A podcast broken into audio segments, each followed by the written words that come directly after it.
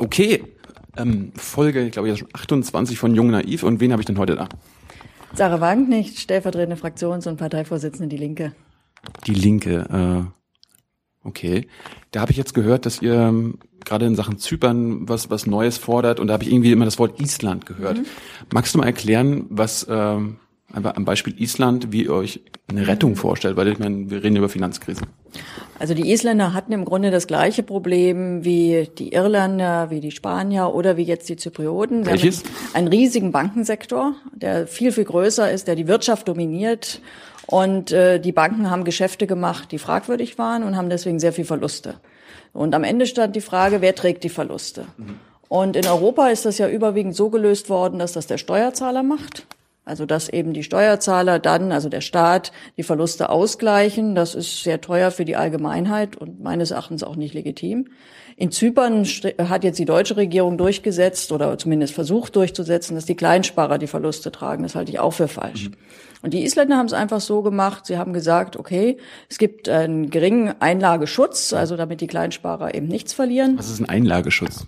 Ja, das heißt, dass die Menschen, die etwas auf dem Konto haben, bis zu einer bestimmten Größenordnung, da sagen wir jetzt für Zypern 100.000 Euro, das ist ja schon sehr viel. 100.000 Euro. Dass die sozusagen nichts verlieren. Also, dass man sagt, das ist geschützt, ja. das ist auch sicher. Aber das alles, was darüber hinausgeht, geht im Grunde in die Insolvenzmasse dieser Bank ein. Also die Bank ist pleite und so wie jeder, jedes Unternehmen, das pleite ist, eigentlich einen Konkurs machen muss, so ist es eben in Island passiert. Die Banken haben Konkurs gemacht. Und dann ist, sind die Verluste aufgeteilt worden auf die verschiedenen Einleger, die dort ihr Geld hatten, aber eben nicht die kleinen. Und es waren vor allem ausländische Einleger. Also es waren Leute, die auch sehr bewusst damals nach Island gegangen sind, um die höheren Zinsen dort abzukassieren. Und die haben dann eben sehr viel Geld verloren. Und in Zypern ist es ja so, in Zypern gibt es sehr viele Konten ausländischer Inhaber, die eben gerade auch Geldwäscheverdacht haben, die niedrige Echt, Steuersätze ge genutzt haben. Also es ist auch nicht unbedingt so äh, das sauberste Geld, was da liegt. Also das heißt jetzt nicht, dass man die gesamten Guthaben verdächtigen muss, dass es irgendwelche äh, fragwürdigen Geschäfte sind, aber es ist auch ein ziemlich hoher Anteil, weil warum schiebt man sein Geld nach Zypern? Also ich meine, würde, würdest du, würde ich da auf, auf die Wegen Idee der Sonne? Kommen? Der Sonne? weil die Sonne das Geld besser ja. vermehrt. Naja, aber das ist natürlich nur eine sehr begrenzte Begründung. Also am Ende guckt man eben immer, wo kriegt man mehr Rendite oder wo hat man eben Steuervorteile oder wo kann man auch irgendwo ja an irgendwelchen Regeln vorbei Geld vielleicht bunkern. Und deswegen meine ich, also weder die kleinen Leute in Zypern sollten für die Verluste aufkommen, noch der Steuerzahler in Europa, ich halte das auch für falsch, sondern es sollten die tragen, die dort große Guthaben, also das sind ja teilweise Millionen und viele Millionen, die dort dann gebunkert sind, die sollen einfach für die Verluste haften. Ja, ähm, vielleicht mal zurück zu Island. Wann, wann war das in Island? Das war direkt äh, nach 2008, als die Finanzkrise äh, ausgebrochen ist. Also damals hatten wir die Pleite von Lehman Brothers, dieser großen ja. Investmentbank, ja. und das hat ja das gesamte Finanzsystem erschüttert. Wie, wie, wie hat das Island erschüttert? Ja, das ist natürlich auch in den dortigen Banken, die haben ja auch sehr, sehr viel spekuliert. Mhm. Und nach dieser Pleite von Lehman Brothers konnten sich diese Banken nicht mehr so auf dem Kapitalmarkt Geld beschaffen, weil einfach der gesamte Interbankenmarkt, also das, was die Banken an Geschäften miteinander machen, war zusammengebrochen. Mhm. Weil jede Bank hatte den Verdacht, die andere Bank ist vielleicht pleite, weil das war ja ein, ein ganz äh, neues Event, dass wirklich eine Bank auch kaputt gehen kann, so wie das bei Lehman Brothers passiert ist. Und dann haben die sich gegenseitig nichts mehr geliehen. Und dann hatte eben auch Island ein ganz extremes Problem mit seinen Banken. Und äh, das war ein bisschen parallel mit Irland, oder? Damals? Ja, in Irland ging das auch unmittelbar danach und, los. Und äh, das ist vielleicht ein guter Kontrast. Wie, wie, wie wurde das in Irland gelöst und wie wurde das in Island gelöst? Und warum haben die sich für die zwei verschiedenen Modelle mhm. äh, ja, entschieden? Also dadurch, dass die Isländer gesagt haben, wir zahlen nicht als Staat diese ganzen Vermögen aus, mhm. sondern die müssen jetzt sozusagen für die Verluste haften. Mhm haben sie natürlich die Staatsfinanzen geschont. Das heißt, die Staatsverschuldung ist zwar etwas gewachsen, weil sie natürlich auch eine Krise hatten, aber sie ist nicht explodiert. Ja. Und in Irland war es so, die, die Irländer, die irische Regierung wollte eigentlich auch einen ähnlichen Weg gehen. Also sie wollten auch vermögende Gläubiger der Banken zur Kasse bitten. Ja. Und da gab es einen massiven Druck der Europäischen Zentralbank und indirekt die EZB. Die EZB und äh, faktisch kann man schon mutmaßen auch der deutschen Regierung, das nicht zu tun, weil in Irland waren auch viele deutsche Banken engagiert. Und ah. das wissen eben die wenigsten, wenn wir immer diese Rettungspakete machen ja. für Europa. Da wird dann immer so getan, also wir retten jetzt die Griechen oder wir retten die Iren. Das ist alles völlig falsch. Oder wir retten die Spanier. Wir retten die dortigen Bankensysteme und indirekt retten wir damit am Ende Institute wie die Deutsche Bank, die zum Beispiel auch in Irland sehr viel Außenstände hat. Also das ist so, wie wenn jetzt zum Beispiel ein Handwerksbetrieb hat eine Leistung erbracht und hat irgendwo Forderungen. Mhm. Und das Unternehmen geht pleite dann muss der Handwerksbetrieb diese Forderung ja abschreiben. Ja. Das ist für den natürlich schmerzhaft, weil das sind ja richtig Verluste. Aber trotzdem ist das in der Wirtschaft so.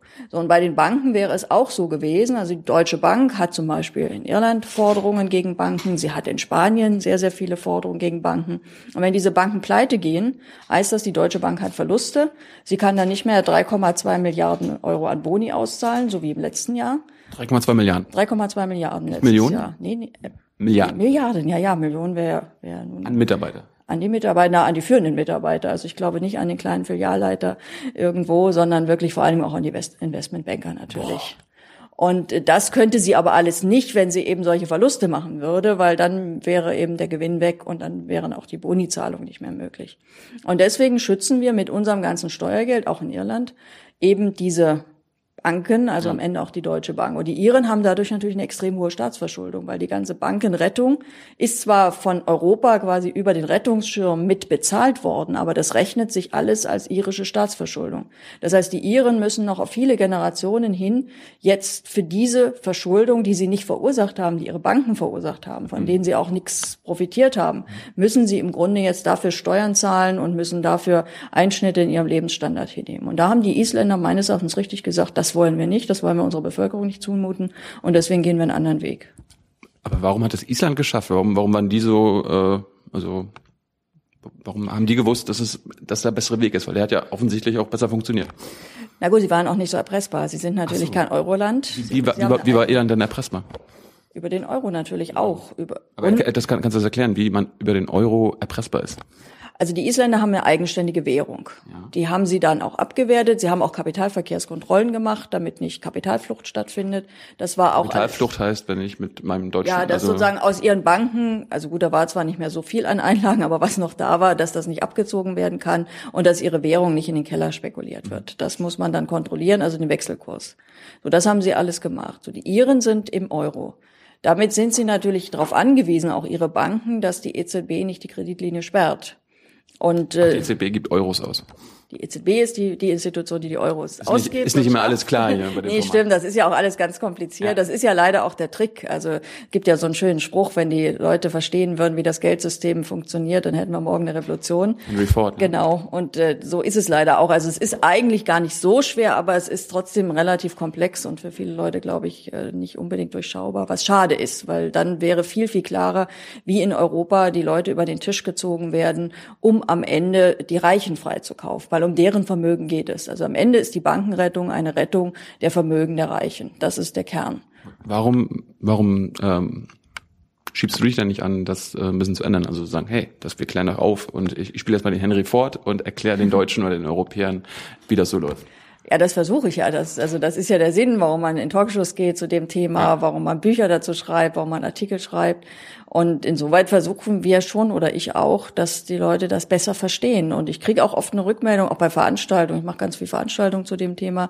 Wenn man das dann in so einem Vortrag erklärt, dass mir Leute sagen, jetzt habe ich das das erste Mal verstanden, was da eigentlich abgeht. Und das ist ja, und viele ist ja auch, für viele ist das eigentlich unvorstellbar, wie sie alle im Grunde mit zur Kasse gebeten werden, um die Millionäre freizukaufen. Also das ist eben leider, weil das immer so schön mit den Rettungspaketen und dann wird noch von Solidarität geredet und wer gegen die Rettungspakete Rettungspakete ist, der ist nicht solidarisch.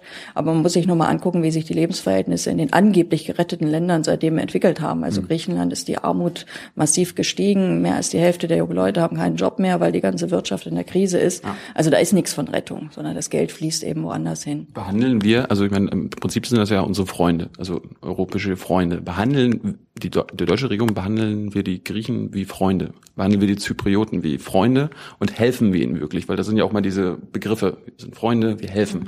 Ja, das ist unglaublich zynisch, wenn man das sagt, weil wenn ich helfe und dem Land, das Land zum Beispiel zwinge, jetzt auch in Zypern, die sollen also Betriebe privatisieren und zwar durchaus effiziente Betriebe. Das mhm. heißt, wenn der Staat sein Tafelsilber verkloppt, ist er in Zukunft natürlich noch ärmer. Oder wir haben in Griechenland äh, gezwungen, dass die Renten rabiat gekürzt wurden wir haben Griechenland gezwungen, dass sie zum Beispiel ihre Gesundheitskosten um 40 Prozent zusammenstreichen, also fast die Hälfte ihrer Gesundheitskosten. Das heißt jetzt in Griechenland, wenn man zum Beispiel wirklich arm dran ist und, und Krebs hat oder andere Krankheiten, man kriegt keine Medikamente mehr, weil man den großen Teil dessen selber bezahlen muss. Also es gibt so eine Berechnung, dass ein Krebskranker im Grunde im Monat 3000 Euro auf den Tisch legen muss, um seine Medikamente zu bezahlen. Das sieht also völlig, äh, und dann gibt es natürlich einen Schwarzmarkt von irgendwelchen halbseidenen Medikamenten. Also die Lebensverhältnisse in Griechenland haben sich unglaublich verschlechtert durch diese ganzen Diktate, die von der Troika, also von der EZB, von der Europäischen Kommission und auch vom Rat, also von, von der europäischen, also von der Eurogruppe äh, dort auf dieses Land äh, ausgeübt werden. Und da ist die deutsche Regierung an vorderster Front dabei. Das heißt, sie machen vor allem auch in, in dieser Richtung Druck. Und das ist, äh, hat mit Hilfe überhaupt nichts zu tun. Also diese Länder werden verarmt, die Länder werden eine Krise gezwungen und am Ende wird eben nur den Finanzinstituten geholfen. Danke. So, Teil zwei mit äh, Sarah Wagenknecht und jetzt wollte ich mal äh, dich ein bisschen vorstellen. Magst du mal einfach mal erzählen, wie du in die Politik gekommen bist? Also die Politik bin ich eigentlich dadurch gekommen, dass ich irgendwie mich entschieden habe, ich will hier was ändern und ich will nicht einfach nur mich ärgern und frustriert sein darüber, wie sich alles entwickelt, sondern ich will selber was tun, dass sich etwas ändert. Da war ich sehr jung. Da war Wann ich, war das? Da war ich gerade 20, das war 1990. Also da war ja gerade sozusagen die DDR hatte sich abgeschafft und man merkte auch, dass der Kapitalismus doch die ein oder andere äh, soziale Hemmschwelle verloren hatte. Also dass in Richtung Sozialabbau einiges vorbereitet wurde damals. Was heißt, was heißt Sozialabbau? Ja, das heißt eben, dass sich Renten verschlechtern, das heißt, dass die Arbeitslosenversicherung schlechter wird. Das war natürlich ein längerer Prozess, aber das sind ja die Leistungen, die der Staat macht oder auch beim Gesundheitssystem, dass man zuzahlen muss mhm. und ähnliches. Beim BAföG, früher war das ja mal, war das kein Kredit, da musste man keine Zinsen zahlen, sondern das kriegte man einfach ja. und das war sozusagen danach abgegolten. Heute muss man es zurückzahlen. Echt, das war früher anders? Ja, das war noch zu meiner Zeit sogar. Als ich studiert Echt? habe, war BAföG etwas, was hat man, also zurückzahlen muss man aber nicht als Zins. Ja. Und man kriegte, glaube ich, auch die Hälfte war sozusagen frei und der Rest musste man, das, den das, musste man das dann ist immer noch so, glaube ich. Ist das immer noch so die Hälfte? So war es bei mir auf jeden Fall, ja. Aber auf jeden Fall muss man heute Zinsen zahlen. Ja. Und das ist ja schon ein ziemlicher Unterschied, ob ich sozusagen, wenn ich, also bei mir war es zum Beispiel so, dass ich zunächst nach dem Studium ein relativ niedriges Einkommen hatte, da musste ich gar nichts zahlen. Und wenn dann sozusagen in der Zeit sich ein Zins akkumuliert hätte, wäre das ja doch äh, ziemlich äh, unangenehm gewesen. Das war eben damals nicht so. Was hast, was hast du studiert? Ich habe Philosophie und Literatur studiert. Wo? Zunächst in Jena, dann wurde die Jena-Uni abgewickelt, dann bin ich nach Berlin gegangen und den Abschluss habe ich dann gemacht in Groningen. Kommst du aus dem Osten? Ich bin, also ge geboren bin ich in Thüringen und habe dann allerdings mein Leben eigentlich in Berlin überwiegend verbracht. Und heute wohne ich im Saarland. Echt? Warum? Weil es da richtig schön ist. Nein, also zum einen, weil äh, ich mit Oskar Lafontaine zusammen bin und wir beide im Saarland gern sind. Wer ist das? Das ist der frühere Vorsitzende der Linken, vorher noch der Parteivorsitzende der SPD und frühere Finanzminister. Echt? Das, das ist schon eine Weile her, oder? Das ist schon eine gewisse Weile her, ja. Okay. Und äh, ich, das, das, das wusste ich gar nicht, dass ihr, dass ihr zusammen seid. Habt ihr geheiratet und so? Nee, das nicht, aber das muss man heutzutage auch nicht mehr. Ist das geplant? Das weiß ich noch nicht. Aber so große Liebe und so. Ja, so kann man schon sagen. Echt? Gut. Ähm, wollten gar nicht so privat werden. Ähm, okay, also an, Anfang der 90er, Anfang der 90er hast du gemerkt, äh, DDR war vorbei und du sagst, du hast gemeint, okay, dann erst recht der Westen äh, mit dem kapitalistischen System läuft nicht so. Also ich habe ja zu DDR-Zeiten habe ich mich furchtbar über die DDR geärgert, Warum? aber nicht weil ich sie abschaffen wollte, sondern weil ich hatte damals sehr viel Marx gelesen, Rosa Luxemburg gelesen und ich habe mich damals schon als Sozialistin verstanden, aber gerade deswegen fand ich eben, dass ein System, das sich sozialistisch nennt, auch wirklich den Ansprüchen genügen sollte, die die äh, früheren Theoretiker aufgestellt haben und ich bin mir sicher, dass äh, Rosa Luxemburg mit der DDR nicht besonders glücklich gewesen wäre und habe dadurch eben auch in der DDR selber dann ein paar Schwierigkeiten gehabt. Aber ich wollte eben nicht, dass sie einfach verschwindet, dass sie angeschlossen wird an die Bundesrepublik und dass wir dann eben sozusagen den universellen äh, Sieg des Kapitalismus feiern. Was, was gegen die Wiedervereinigung? Ja, unter einem anderen Vorzeichen hätte ich auch nichts dagegen gehabt, aber unter dem Vorzeichen, der Kapitalismus ist sozusagen das, das endgültige Modell der Geschichte, so wollte ich sie nicht akzeptieren.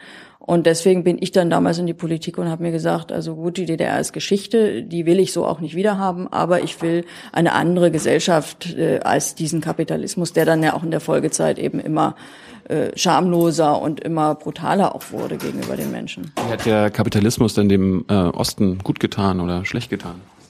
Ja gut, der Kapitalismus kam zunächst mal mit hohen Arbeitslosenzahlen. Also es ist ja die gesamte ostdeutsche Industriestruktur war ja nicht konkurrenzfähig. Das wusste man aber vorher. Warum nicht? Ja, weil natürlich dadurch, dass die DDR ein ökonomisches System der Planung hatte, ist äh, diese Betriebe überhaupt nicht darauf äh, ausgerichtet waren, auf Märkten zu bestehen. Und natürlich war der, der die Maschinen waren vielfach veraltet. Also das war ja das Problem der, der, der DDR oder ein Problem, dass ihre Wirtschaft nicht wirklich gut funktionierte. Mhm. Das kann man ja nicht bestreiten. Mhm. Und äh, als das dann sozusagen in die äh, in das gesamte Deutschland, in die deutsche Wirtschaft eingegliedert wurde, war klar, äh, dass die ostdeutschen Unternehmen reihenweise pleite gehen. Das ist ja dann auch so erfolgt und dann aber, haben die Leute ihren Job verloren aber natürlich. Das, aber hat die Politik das nicht gewusst? Doch, das hat die Politik gewusst. Das war ja auch im Interesse. Und die Regierung? Also unsere Regierung? Naja, ich meine, die westdeutschen Unternehmen haben natürlich einen großen Vorteil gehabt. Sie haben dann den gesamten ostdeutschen Markt sozusagen mit abdecken können. Die haben sehr viel Nachfrage gemacht, gehabt ah. dadurch. Und das ist ja ähnlich wie in der Europäischen Union später auch. Also da gab es dann den Binnenmarkt. Mhm. Und dann in, mit dem Euro auch die gemeinsame Währung. Und äh, die deutsche Wirtschaft ist eine der exportstärksten. Also sie ist sehr, sehr wettbewerbsfähig, auch weil die Löhne in Deutschland sich in den letzten Jahren sehr schlecht entwickelt haben. Und wir haben andere Länder quasi niederkonkurriert. Also zum Beispiel Griechenland hat, hatte mal früher eine einigermaßen äh, schon auch produktive Industrie, die ist weitgehend weg. Die ist, hat diesen Konkurrenzkampf nicht ausgehalten. Auch in vielen anderen Ländern gab es Deindustrialisierung. Also da ist Industrie verschwunden, weil die deutschen Unternehmen eben die preiswerteren, die besseren Produkte angeboten haben und dann ist eben dort äh, quasi das Konkur die Konkurrenz äh, kaputt gemacht worden. Aber das bessere Produkt an sich ist doch erstmal nicht schlimm. Das bessere Produkt ist nicht schlimm, nur wenn man das bessere Produkt dadurch billiger macht, dass man die Löhne äh, sich schlecht entwickeln lässt. Und das war in Deutschland in den letzten Jahren der Fall. Wie, wie, wie wurde das bewerkstelligt? Das hat die Politik gemacht. Äh, da hat äh, die Politik die Weichen gestellt, die Unternehmen haben die Weichen genutzt. Also wir haben ja zum Beispiel damals unter Kanzler Schröder Kurz nach der Jahrtausendwende gab es diese Agenda 2010. Das bedeutet, Leiharbeit ist ermöglicht worden. Das war vorher nur ganz, ganz wenig. Also das war eigentlich nicht erlaubt, äh, reguläre Beschäftigung durch Leiharbeit zu ersetzen. Was ist Leiharbeit? Leiharbeit heißt, also vorher hat jemand einen Job, meinetwegen am Band irgendwo in einem Autokonzern, hat jemand, der ist fest angestellt, der kriegt einen Tariflohn. Dann entlasse ich den und hole mir vielleicht sogar den gleichen oder jedenfalls jemand mit einer ähnlichen Qualifikation über eine Leiharbeitsfirma, die also direkt, sag mal, Leiharbeit ist sowas, ist schon so ein bisschen wie moderne Sklaverei. Also da sind sozusagen Unternehmen, die bieten Arbeitskräfte an, die dann in der Wirtschaft eingesetzt werden, aber sie kriegen eben viel, viel weniger Lohn. Und äh, bei dem Band ist es jetzt so, also ich ersetze den, der da mal tariflich bezahlt war, durch einen Leiharbeiter, der kriegt eben die Hälfte am Lohn, vom Lohn, hat die gleiche Arbeit zu erledigen, hat im Grunde teilweise auch noch schlechtere Urlaubsansprüche. Und das ist für das Unternehmen natürlich sehr, sehr günstig, weil ja. wenn ich das in Größenordnungen mache, spare ich richtig viel Geld, dann kann ich meine Produkte etwas billiger machen und kann eben andere niederkonkurrieren. Warum haben wir das gemacht? Ja, das haben wir gemacht, weil, weil einfach wie du sagst, weil äh, die Unternehmen, die anderen Unternehmen niederkonkurrieren können. Ja, wir haben es auch deswegen gemacht, weil wir leider äh, bei vielen Parteien, und das galt eben auch für diese rot-grüne Regierung damals, käufliche Politiker haben. Also dass wir, wir haben ja auch Parteispenden, gerade große Konzerne spenden. Und dann gibt es eben Parteien, die darauf ausgerichtet sind, das zu machen, was die Unternehmenslobby, was die Wirtschaftslobby verlangt. Und dieses Konzept der Agenda 2010 ist eins, das ist vorher im Grunde im BDI, also dem Wirtschaftsverband, weitgehend ausgearbeitet worden. Man hat das dann dem, dem Kanzler Schröder vorgeschlagen. Das besonders perfide ist, dass das eben ein sozialdemokratischer Kanzler war, der das umgesetzt hat. Also, Aber die äh, Vorschläge eigentlich, kommen, eigentlich linksgerichtet, oder? Das hört sich, Na, ich das, glaube, das, das, das, hört sich, das hört sich ja nicht wirklich links an. Nein, also die SPD hat sich ja leider auch von dem verabschiedet, dass sie eine linke Partei ist. Sie will das auch gar nicht mehr sein. Ich meine, jetzt hat sie einen Kanzlerkandidaten Steinbrück, das ist ein Mann der Banken. Da weiß jeder, der ist aufs engste mit der Bankenlobby liiert. Der hat die Banken gerettet, als er Finanzminister war mit vielen Milliarden. Ach, echt? Und wir haben ja in Deutschland fast 400 Milliarden an zusätzlichen Schulden nur wegen dieser Bankenrettung. Also die Commerzbank, die Hypo Real Estate, die hätte man natürlich auch abwickeln können, beziehungsweise bei der Commerzbank ging es ja darum, dass man ihr ermöglicht hat, sich mit der Dresdner Bank zu vereinigen. Das hätte auch nicht sein müssen, hat keiner davon profitiert, außer dieser Bank. Also er ist wirklich damals jemand gewesen, ganz viel Steuergeld zu ganz schlechten Konditionen in die Banken zu geben. Dann hat er, als er nicht mehr Finanzminister war, hohe Honorare bei genau diesen Banken und Finanzinstituten kassiert für Vorträge. Jetzt ist er Kanzlerkandidat. Da weiß man im Grunde, da wird natürlich keine Politik rauskommen, die irgendwie sich mit dieser äh, Finanzmafia anlegt oder die den Banken irgendwie Zügel äh, setzt oder Grenzen setzt, sondern das ist eben immer dann auch eine Politik, die solche Lobbys bedient. Und so war war es eben damals auch, diese damalige rot-grüne Regierung. Da gab es zum Beispiel einen Wirtschaftsminister Clement, der wesentlich diese Leiharbeit liberalisiert hat. Der ist heute in einem Leiharbeitsunternehmen im Aufsichtsrat, verdient da also sicherlich gutes Geld. Echtes Geld. Und sowas funktioniert leider in der heutigen Politik immer öfter. Also das ist so, ich würde sagen, Korruption nach dem Motto, bezahlt wird später. Also ich mache als Politiker etwas, wovon starke Wirtschaftslobbys sehr viel profitieren und dann kann ich mich darauf verlassen, wenn ich meine politische Funktion nicht mehr habe, da, dann verdiene ich da so richtig die große Kohle. Also das ist ja auch Schröder, weiß man, bei Gazprom, dann äh, ist äh, Fischer zum Beispiel auch in diversen Energieunternehmen unterwegs, auch sicherlich sehr, sehr gut honoriert dabei.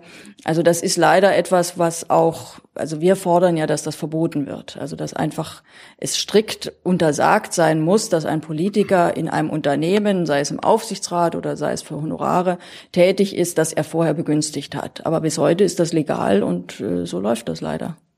Ändert ihr da was? Also Außer, ja, wenn wir stark werden, können wir was ändern. Also das hängt natürlich davon ab, wie stark die Linke ist. Also wenn wir Druck ausüben können, wenn beispielsweise andere Parteien an uns nicht mehr vorbeikommen, dann wäre das eine der elementarsten Forderungen, weil ich glaube, alles andere äh, hat ja mit Demokratie nichts zu tun. Danke. So, Teil drei mit äh, Sarah Wagenknecht. Und diesmal wollte ich ein bisschen wirklich ganz jung naiv spielen und äh, dich auch mal jung naiv sein lassen. Angenommen, morgen wäre Reset in Deutschland und äh, ein neues Staatssystem müsste aufgebaut werden. Äh, wie würde das aussehen? Wie wäre das perfekte System, das politische und Wirtschaftssystem für Sarah Wagenknecht? Also politisch meine ich, es muss viel mehr auch direkte Demokratie geben. Also wenn wichtige Entscheidungen anstehen, also als, sei das über die Rente, sei das über die Versicherung von Arbeitslosen oder meinetwegen auch, ob man Banken rettet oder nicht, Steuern und ähnliches, das sollte tatsächlich in äh, allgemeinen Abstimmungen, also in Volksabstimmungen entschieden werden. Also zum Beispiel brauchen wir eine Vermögenssteuer oder nicht, das wird schon ewig in der Politik diskutiert. Ich finde, man sollte die Bevölkerung fragen, wollen wir das oder wollen wir das nicht, dann gibt es ein Ergebnis und dann macht man das. Aber, aber äh, kann eine Bevölkerung, können zwei, also 60 Millionen Wahlberechtigte sich über eine, eine Steuer informieren und das darüber entscheiden? Also ich glaube schon, dass äh, in Deutschland die meisten Leute wissen, was eine Vermögenssteuer bedeutet. Natürlich. Ich nicht. Sag, sag, sag, sag mir, was eine Vermögenssteuer ist. Also eine Vermögenssteuer heißt, dass du, wenn du ein großes Vermögen hast, darauf Steuern zahlen musst. Also heute zahlen ja Menschen auf ihr Einkommen Steuern, oft äh, auch wenn sie wenig verdienen, äh, fängt schon der Fiskus an, also der, der, der Staat im Grunde nimmt ihnen ein, bisschen, ein ganzes Stück davon weg. Mhm. Sie zahlen äh, Verbrauchssteuern, also wenn man einkauft, sich eine Hose kauft, paar Schuhe kauft, da sind das immer Steuern das ist mehr, drauf. Das ist Mehrwertsteuer Mehrwertsteuer. Das ist die Mehrwertsteuer. Mhm. Oder wenn, wenn, wenn du tankst, dann zahlst du natürlich die Mineralölsteuer. Wenn du Strom verbrauchst, dann zahlst du Energiesteuern. Okay. Also das zahlen alle Leute und auch die, die wenig Geld haben. Und die, die richtig große Vermögen haben, von vielen, vielen Millionen, und das sind weniger, aber es sind in der Summe sehr, sehr viele Vermögen, die da sind. Also in Deutschland haben ja allein die Millionäre ein Geldvermögen von über zwei Billionen, also 2000 Milliarden Euro Geldvermögen, hat also eine Schicht, die gerade mal ein Prozent der Bevölkerung ausmacht. Wie, äh, das hört sich gerade an, als ob du die, die unsere Staatsverschuldung beschrieben hast. Ja, nee, nee, die, die, die, liegt, ja, die liegt auch bei zwei Billionen. Ja, das ist ja auch kein Zufall. Also Was? wir haben natürlich in den letzten Jahren eine parallele Entwicklung. Also die Vermögen der Millionäre wachsen und die Schulden de, der öffentlichen Hand, also des Staates wachsen. Und das hängt auch zusammen. Ach, im Ernst? Weil der Staat macht eine Steuerpolitik, wo er eben vor allem die Reichen entlastet. Also wir haben ja zum Beispiel in den letzten Jahren der Spitzensteuersatz, also der für hohe Einkommen ist gesenkt worden. Wir hatten früher mal eine Vermögenssteuer, die gibt es eben nicht mehr. Wir haben Unternehmen steuerlich massiv entlastet. Also ein Unternehmen musste früher viel höhere Steuern zahlen als heute. Oder wenn jemand Zinseinkommen hat, musste er früher auch viel höhere Steuern zahlen. Zinseinkommen ist was? Also Zinseinkommen heißt, heißt, du hast Geld liegen und äh, beziehst Zinsen. Ach so, also wenn ich eine Million habe und ich bekomme darauf 10% genau. Zinsen, dann krieg ich, muss ich die 100.000 Euro äh, versteuern. Die muss man versteuern, aber früher musste man die versteuern zum eigenen Steuersatz. Ah. Das heißt, das sind dann eben in der Spitze, wenn ich eben Zinseinkommen habe. Also nehmen wir ein konkretes Beispiel, also in dem Fall sind es Dividenden, Familie Quant und Klatten, die haben ererbt große Anteile an BMW. Also das sind die Haupteigentümer von BMW. Also das ist so eine Dynastie, die im Grunde dadurch, dass sie geerbt hat, eben große Aktienpakete hat. An vielen anderen Unternehmen auch. Aber nehmen wir nur an BMW. Und sie beziehen daraus Dividenden in der Höhe von 650 Milliarden, Millionen im Jahr. Also 650 Millionen Jahreseinkommen für diese Familie. Durch nichts tun? Durch nichts tun. Also einfach, weil sie diese ererbten Eigentumsrechte haben. Und darauf bezahlen sie auch keine Steuern? Darauf bezahlen sie Steuern, aber eben sehr geringe Steuern. Das hat, damals, das hat damals äh, Herr Steinbrück durchgesetzt, dass sie sehr wenig zahlen müssen. Ah. Und da sage ich auch, sie müssten eigentlich, also sie sind auch entlastet worden. Das war ja der Kern. Also der Staat hat die Reichen entlastet steuerlich. Dann hat er natürlich weniger Einnahmen ja. und dann muss er mehr Schulden machen. Und deswegen ist also die öffentlichen Schulden und die privaten Vermögen, das sind zwei Seiten einer Medaille. Also die gehören zusammen. Gut. Ähm, zurück zu unserer Wunschvorstellung. Mhm. Wir waren bei direkte Demokratie, haben ja. wir jetzt geklärt. Was, wie, wie, wie würde dein Deutschland weiter aussehen? Also ich würde vor allem eine andere äh, wirtschaftliche Ordnung haben wollen. Also ich finde es unglaublich, dass auf der einen Seite Menschen, die sehr, sehr viel für die Gesellschaft leisten, weil sie beispielsweise alte Menschen pflegen, weil sie sich um Kranke kümmern, dass sie jämmerliche Gehälter bekommen und auf der anderen Seite Leute, die eigentlich der Gesellschaft schaden, weil sie irgendwelche Finanzspekulationen betreiben, Millionen hinterhergeworfen werden. Und deswegen wäre ich für eine Verteilung und genauso halte ich es auch für ein Problem, wenn einer irgendwie Millionen erbt oder gar Milliarden erbt und dann muss der sein Leben lang nichts mehr machen und bezieht daraus Einkommen. Und ich finde, wir sollten eine Gesellschaft haben, wo jeder gleiche Startchancen hat. Das fängt in Bildung, in, in der Bildung an. Also Kinder dürfen nicht so wie heute massiv davon abhängig sein, was ihnen die Eltern mitgeben können, weil das ist eben sehr unterschiedlich. Das heißt, man braucht natürlich damit auch mehr Lehrer, mehr Menschen, die sich schon um Kinder auch im Vorschulalter kümmern, die ihnen das aufwiegen, was vielleicht das Elternhaus auch nicht mitgeben kann. Und dann hätte ich eine, finde ich, brauchen wir eine Gesellschaft, wo man sein Einkommen wirklich nur durch eigene Arbeit erwerben kann und nicht dadurch, dass man andere für sich arbeiten lässt. Und das ist ja das Grundprinzip einer kapitalistischen Wirtschaft. Wenn ich Eigentum habe, beispielsweise wenn ich es ererbt habe, kann ich andere für mich arbeiten lassen und werde, da, werde damit viel reicher als jeder, der, der schuftet. Mhm.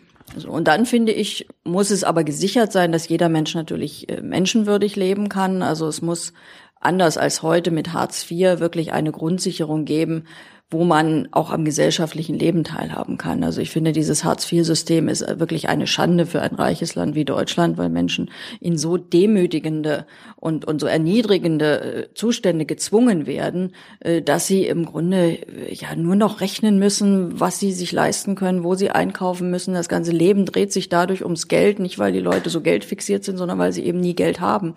Und das finde ich muss auch ausgeglichen werden. Also jeder muss egal wie viel er jetzt leistet, muss natürlich eine menschenwürdige Grundsicherung haben. Aber alles, was darüber hinausgeht, würde ich wirklich von der Leistung abhängig machen, aber von einer ernsthaften Leistung für die Gesellschaft. Und das heißt eben, ein Krankenpfleger oder ein, ein Seniorenpfleger verdient deutlich mehr, als er, viel, viel mehr, als er heute verdient und äh, sicherlich auch mehr als ein Investmentbanker, die wir eigentlich überhaupt nicht brauchen. Oder bist ja auch ein bisschen, also leistungsorientiert, nur dass du die Leistung quasi dann anders bewertest. Ja, wir haben ja heute keine leistungsorientierte äh, Bezahlung. Das, sondern das, das, das lerne ich immer von der FDP und der CDU. Leistung zählt und wer Leistung bringt, verdient viel Geld. Ja, und da, gleichzeitig machen sie eine Politik, die die besonders begünstigt, die eigentlich deren einzige Leistung darin besteht, dass sie zum Club der glücklichen Spermien gehören und damit eben schöne schöne Vermögen geerbt haben. Also ich meine, wenn ich mir angucke, also wer kann mit der größten Leistung und dem größten Engagement jemals äh, ein Einkommen haben, wie es eben Quant und Klatten für nichts tun bekommen? Diese diese 600 Millionen, das erarbeitet sich keiner. Das braucht auch keiner. Ich finde auch, man muss auch gucken, wie viel Ungleichheit äh, verträgt eine Gesellschaft. Ich will nicht in einer Gesellschaft leben, wo die einen irrewitzige Milliarden aufhäufen und andere, wie gesagt, sich jeden Monat zur Decke strecken. Ich halte das äh, auch für völlig abstrus. Also ich glaube, dass ein Mensch, also niemand gibt mehrere Millionen sinnvoll aus. Das wird dann nur auch dazu benutzt, natürlich auch Politik zu kaufen, auch äh, gesellschaftlichen Einfluss zu kaufen. Ich glaube deswegen, dass man gesellschaftliche Ungleichheit äh, zwar nicht völlig abschaffen kann, es wird immer auch gewisse Ungleichheit geben, aber nicht in dieser Extremform wie heute. Und äh, würde da in Deutschland immer ein bisschen äh, den die Rolle der, in der Welt äh, zu beschreiben, würde dann Deutschland irgendwie in Kriege ziehen und äh, sich außenpolitisch engagieren? Also außenpolitisch soll es sich engagieren, allerdings im Sinne von, von Abrüstung und Frieden. Also ich glaube. So, nächster Versuch. Diesmal äh, wir sind wieder bei der Utopie von Sarah Wagenknecht und Deutschland. Und wie würde dann Deutschland in der Welt agieren? Also möglichst wenig und möglichst zurückhaltend und wenn dann wirklich im Sinne dessen, dass, dass wir helfen, dass wir also in ziviler Weise uns engagieren. Aber ich finde es unendlich heuchlerisch und verlogen. Auf der einen Seite, wir sind einer der größten Waffenexporteure. Das heißt, wir liefern in alle möglichen Krisengebiete Waffen. Dritter Platz habe ich jetzt gelernt. Ja, dritter Platz. Also wirklich in Größenordnung ist das ein Geschäftsmodell, quasi den Tod in alle Welt zu exportieren. Aber dann nehmen wir doch Steuern mit ein. Naja, man muss sich halt überlegen, wofür man Steuern einnimmt. Und wenn man sich dann sozusagen, nachdem die Waffen dort überall Unfrieden stiften, dann sagen wir, jetzt müssen wir unsere Bundeswehrsoldaten hinschicken, weil wir müssen ja wieder Frieden schaffen. Also das ist eine einzige verlogene Politik und diese Auslandseinsätze sind am Ende auch viel, viel teurer als alle Steuereinnahmen aus Waffen. Aber selbst wenn das nicht so wäre, finde ich einfach, man muss sich auch überlegen, also mit dem Tod will ich keine Steuern einnehmen und mit, mit dem Tod sollte auch niemand Geschäfte machen können und äh, damit am Ende auch Gewinne damit machen. Also ich finde, Waffenexporte gehören verboten sämtlich. Und ich finde Auslandseinsätze der Bundeswehr vollkommen falsch. Das heißt, deutsche Soldaten haben im Ausland schlicht nichts zu suchen. Generell. Generell, weil sie nirgends, also zumindest bei den jetzigen Einsätzen, die wir sehen, wir haben, man kann immer historisch sagen, gut, klar, im Zweiten Weltkrieg war es wichtig, dass die USA sich engagiert haben, aber das waren völlig andere äh, gesellschaftliche Verhältnisse. In der heutigen Welt sehe ich keinen Bundeswehreinsatz, der dem betroffenen Land hilft oder nützt, sondern im Gegenteil, in Afghanistan zum Beispiel hat nicht zuletzt dieser Einsatz, wo wir als Deutsche daran beteiligt sind, sogar dazu beigetragen, dass die Taliban wieder stärker werden, weil die Zivilbevölkerung teilweise ermordet wird, teilweise bombardiert wird. Das schürt natürlich Hass. Also ich kann das völlig verstehen. Mhm. Also wenn ich jemanden, den ich sehr gern habe, in einem Krieg verliere und weiß, das sind die alliierten Truppen, die dort bomben, äh, dann bin ich natürlich eher ansprechbar auch von solchen Taliban und, und werde sozusagen, werde da eher ein offenes Ohr haben. Und das ist genau passiert. Also die waren sicherlich, die haben jetzt Leute als Anhänger, die sie vor Beginn dieses Krieges überhaupt nicht hatten, weil dadurch, dass dieser Krieg gegen die Zivilbevölkerung geführt wurde, eben tatsächlich auch sehr, sehr viele ja völlig entsetzt und und und und und äh, frustriert sich dort abwenden. Ähm, was hältst du von einer europäischen Armee? Ich hatte ähm, vor einer Woche mit einem Militärexperten geredet, der hat mir ein bisschen erklärt, wie der Stand ist und dass das wahrscheinlich noch ewig dauern wird, weil er natürlich auch die einzelnen Interessen jedes Landes äh, ähm, ja, da eine Rolle spielen. Äh, würdest du dir eine Armee für Europa wünschen? Also dass Europa sich eine, eine Verteidigung äh, teilt? Also ich wünsche mir ein Europa ohne Armeen und ich glaube auch nicht, das, dass... Das, das ist ja fast das, mm, unrealistisch, aber ähm, würdest, würdest du das als Zwischenschritt nehmen? Also genau, das kann man ja als so, okay, europäische Armee und irgendwann gar keine Armee. Nein, also ich brauche, ich meine nicht, dass man den Zwischenschritt braucht. Ich bin für Abrüstung. Ich sehe nicht, dass jemand Europa bedroht oder dass wir aktuell Europa verteidigen müssen. Sicherlich kann man sagen, die einzelnen Länder können noch eine Verteidigungsarmee haben. Das ist aber auch die einzige Legitimität. Aber Europa-Armeen, um internationale Interventionskriege zu machen, um meinetwegen in Afrika sich Rohstoffe zu sichern und den Zugang zu seltenen Erden und anderem, woran die Industrie großes Interesse hat. Also das halte ich für perfide und äh, das finde ich auch auch in keiner Weise akzeptabel. Bist du, was man einen Pazifisten nennt?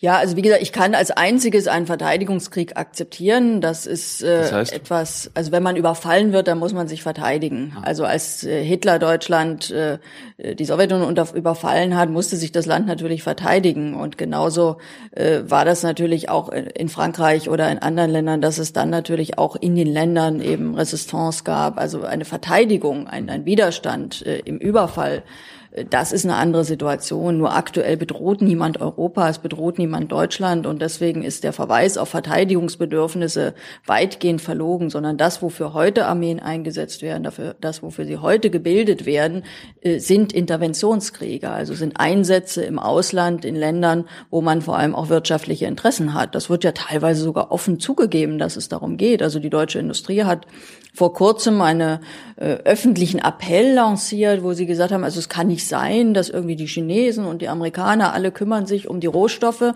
und die Rohstoffversorgung und Europa irgendwie schläft und hat nicht ordentliche Armeen und hat nicht genug Militär und deswegen muss man da endlich was tun und aufrüsten. Und ich halte das also für wirklich äh, richtig perfide. Du, du sagst dann lieber keine Rohstoffe. Ich meine, man sollte Rohstoffe kaufen und man sollte dafür Geld bezahlen. Und ich habe wirklich äh, sehr etwas dagegen, dass man Kongo oder andere Länder also auspowert. Die Länder sind bettelarm und haben also super Rohstoffe, die ihnen aber eben nicht ordentlich bezahlt werden. Warum nennen wir denn unseren Verteidigungsminister Verteidigungsminister? Na, das ist eben Teil sozusagen der, der öffentlichen Darstellung. Also wenn er nur ein Verteidigungsminister wäre, dann müsste er wirklich längst äh, die deutschen Soldaten aus Afghanistan zurückgerufen haben. Aber weil, ich meine, dass nun Deutschland am Hindukusch verteidigt wird, das hat zwar auch mal ein sogenannter Verteidigungsminister erzählt, aber das glaubt ja nun wirklich keiner. Gut, danke. Okay, Junge Naiv und äh, immer noch mit Sarah Wagenknecht und wir machen ein paar Zuschauerfragen, weil ein paar haben sich äh, dafür interessiert, dass du da bist. Mhm. Und Donata fragt, kann ich mit dem Marxismus schon mal alleine anfangen oder muss sich das System um mich herum erst ändern?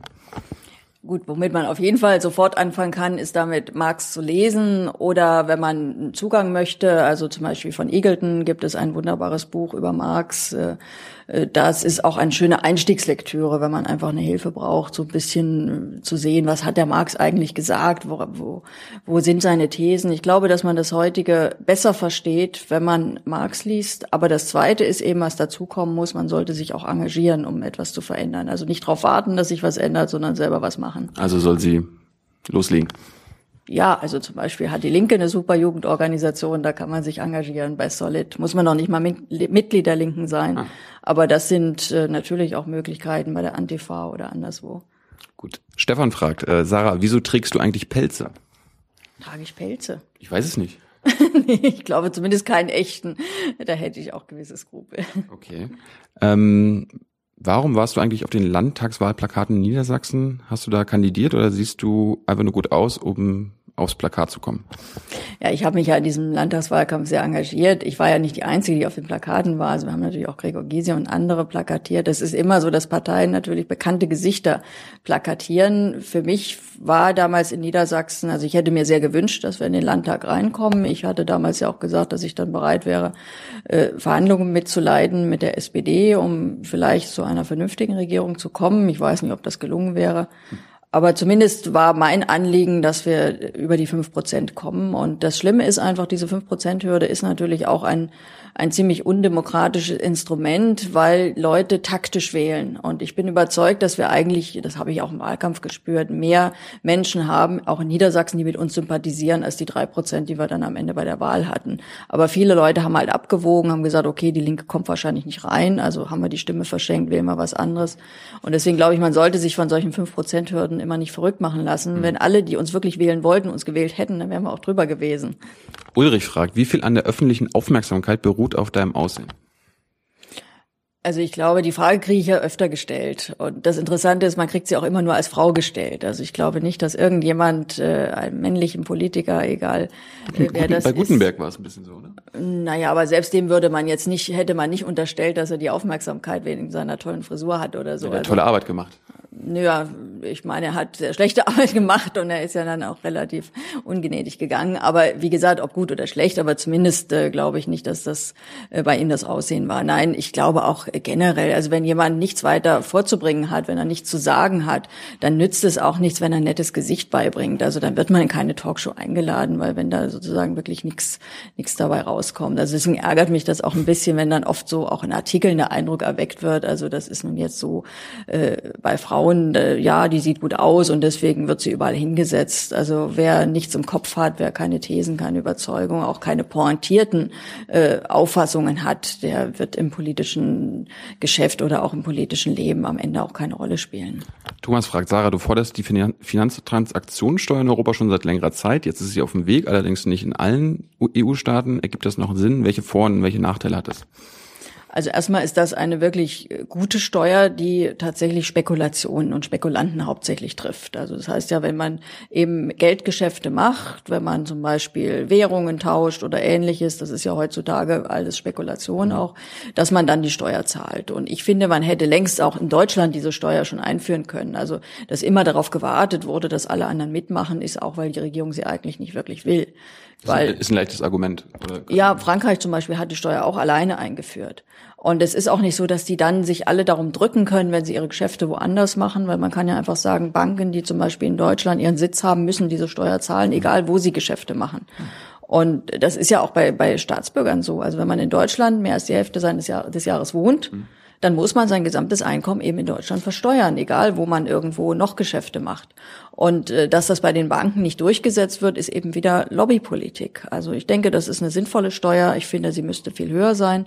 Und sie müsste vor allem auch viel, viel kräftiger zulangen bei diesen ganzen Derivategeschäften. Also das sind ja so diese reinen Spekulationsgeschäfte, weil die dadurch natürlich nicht mehr so attraktiv sind, wenn man auf jeden, jedes Geschäft dann entsprechende Steuer entrichten muss. Und letzte Frage, ich war gestern bei der Bundesdrogenbeauftragten, der hat uns erzählt, warum äh, Alkohol und Tabak äh, immer noch legal sein müssen und Marihuana und Co. illegal sein müssen. Wie ist da deine Position und äh, ja? Ja, wir sind für die Legalisierung weicher Drogen. Ich halte das auch für einen Anachronismus, dass das immer noch nicht äh, passiert. Weiche Drogen heißt was? Naja, das sind die genannten. Also bei Heroin würde ich würde ich da schon ein bisschen Abstriche machen, weil das ist tatsächlich nach allem, was ich weiß, also ich habe es nicht ausprobiert, aber doch äh, in den gesundheitlichen Folgen nicht vergleichbar mit anderen. Aber du kiffst ab und zu. Aber nee, ich habe es auch noch nicht probiert, aber ich kenne zumindest nicht. Leute, noch, noch, noch die das mit, mit großer Freude tun und die ansonsten sich bester Gesundheit erfreuen. Also das scheint jetzt nicht sozusagen der der massive Anschlag auf die menschliche Gesundheit zu sein oder zumindest nicht mehr als Alkohol auch. Also wenn man alkoholabhängig ist, ist das natürlich äh, genauso eine Sucht und äh, auch äh, am Ende gesundheitlich zerstörerisch, als wenn jemand äh, übers Maß hinaus eben Hasch oder anderes nimmt. Also das sind schon Produkte, da muss jeder selber wissen, ob er das seinem Körper zumuten will oder nicht. Aber ich finde, da hat jeder auch selber das Recht, das zu entscheiden. Und jetzt ganz kurz noch, du bist für eine Legalisierung oder für eine Entkriminalisierung? Weil das, das haben die Grünen ja jetzt so, die sind nicht mehr für die Legalisierung, die sind ja für die Entkriminalisierung. Naja, aber das heißt es ja faktisch. Also ich finde schon, dass. Äh, ja, aber, aber Legalisierung würde ja auch bedeuten, dass ich dann quasi meine eigenen Pflanzen anbauen kann. Ja, also das Einzige, was ich tatsächlich äh, für problematisch halte, ist, wenn jemand, sag mal, vor der Schule sich sozusagen aufbauen würde mit so einem Stand, äh, schönes sozusagen lauter Joints und dann eben jungen Leuten oder Kindern, halben Kindern noch, also sagen wir, probiert das mal. Also ja. da würde ich schon sagen, also das ist dann doch äh, über das Maß hinaus, was ich unbedingt äh, legal haben will. Aber dass jemand für sich selber was anbaut und für sich selber konsumiert, also das ist einfach, das soll er selber entscheiden, ob er das will, ob er das braucht, ob ihm das gut tut. Äh, das hat nicht der Staat zu entscheiden. Danke, Sarah. Bitte.